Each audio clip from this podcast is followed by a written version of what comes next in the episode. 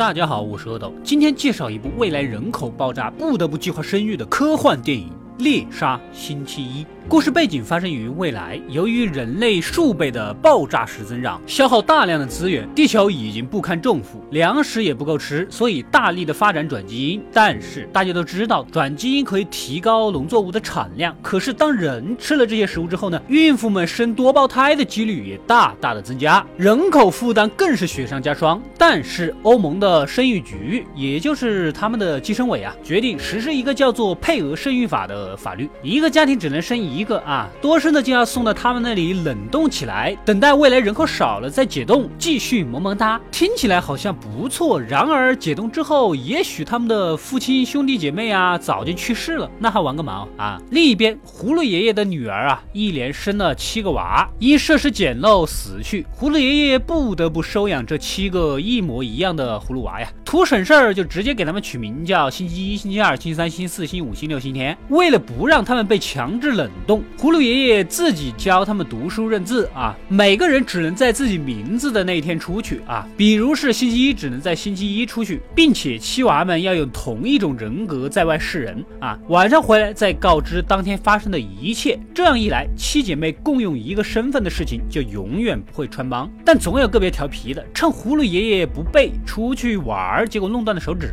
葫芦爷爷考虑的很周详，把其他六个全部都弄成一样的伤口，他们就又一样了啊！所以就先从身为大姐的星期一开始，这另外六姐妹也是倒霉，摊上这么个猪妹妹。时间一晃来到了三十年后，星期一像往常一样去银行上班，路上人头攒动，人山人海。不过在我看来，这一幕倒是很习惯啊！看来你们这些外国人是没去过长城吧？没经历过五一、十一小长假吧？啊，见识少不怪你们啊！然而当天在家的六姐妹啊，发现星期一竟然没有回家，而且定位也消失了。难道遇到了什么不测？大家一合计，让星期二第二天继续去上班，打探一下星期一发生了什么事儿，稍微套套话。就得知了大姐下班后啊去了一个酒吧，还跟同事阿帅闹得有一点不愉快。此时星期二被生育局前后围堵，给抓回了局里。原来主导这个计生计划的黄毛博士啊，早就知道他们七姐妹的事儿，也惊讶于怎么能隐藏这么久。言语中星期一也是被他们抓走的。在家的五姐妹呢，也担心怎么二二姐还没回家啊。此时从摄像头看到三个武装杀手有计划的冲他们而来，为了活命，五姐妹奋起反。击依靠各种家用电器啊和团结的力量打死了三个杀手，但是星期天伤势过重还是死了。我就很好奇，隔壁邻居都睡死了还是怎么着啊？打这么激烈听不到枪声吗？当然是未来的事儿，谁也说不准墙壁隔音效果升级了呢。啊，黄毛博士也得知派去的手下抢红不成反送了三个人头啊，有一点生气。另一边几个姐妹啊也搞不清楚到底是谁想杀他们，还是得出去一个打探消息。这次是星期三出马，他最后得知的关。键信息是银行同事阿帅啊，去之后才问清楚，原来星期一私下里进行了一笔非法转账，还没问到具体的，生育局的人就杀死了阿帅。星期三平时呢喜欢健身，所以还是有一点战斗力的，打死了一批敌人，一路狂奔。不过还是最终被小头目给杀死。而在家里，生育局的编制探员铁柱来找找七个葫芦娃啊，一进门就上手掐脖子。原来某个娃喜欢这种粗暴的玩法。当然，铁柱还不知道自己的女朋友。是七胞胎的事儿，为了能入侵到摄影局的服务器，星期六决定将计就计，跟他一起出去。根据入侵得到的信息，星期一确实给黄毛博士转账了数百万美元，而且还发现星期一竟然没有死。还关在生育局，那么下一步当然是要救大姐了啊！话音刚落，生育局的第二批人又气势汹汹的围剿过来。星期五为了争取时间，把资料发给逃出来的星期四，打开煤气管道微波炉，就跟生育局的人同归于尽了。跟铁柱出去的星期六呢，也被另一波生育局的人找到杀死。剩下的星期四就找到了铁柱啊，要求帮他一起揭露生育局的卑劣手段，也为了救出被关起来的那个星期一，也就是铁柱的真正女朋友。于是星期四假扮。死时由铁柱送入生育局，此时星期四才看到，原来呀，所谓的冷冻根本就不存在，完全就是直接火化，一了百了。果然节约成本呐，还不占空间。星期四和铁柱同时发难，弄死了这些刽子手，赶紧过去解救星期一。然而竟然发现是还没有死的星期二，可星期一此时却出现在了黄毛博士的办公室。原来他已经完全倒戈，成为了黄毛博士的手下。星期四和星期一终于在厕所相见了。星期一说。多了啊，她厌倦了这种生活，也厌倦了另外六姐妹抢夺她的生活，她就是想要唯一的、自由的、完整的身份，不要这种公用的啊。两姐妹就这么打了起来，衣服穿的也差不多，打了个滚儿就分不清谁是谁了。不过最终还是星期四杀掉了星期一，稍微整理好就来到了会场。此时再由星期二和铁柱将拍摄到的他们烧死儿童的录像发布到场上，大家瞠目结舌。就在星期一奄奄一息之前，才告诉妹妹她已经怀上了孩子。看来他所做的这一切都是为了给孩子一个完整的家庭和身份，然而代价却是要牺牲另外几个姐妹。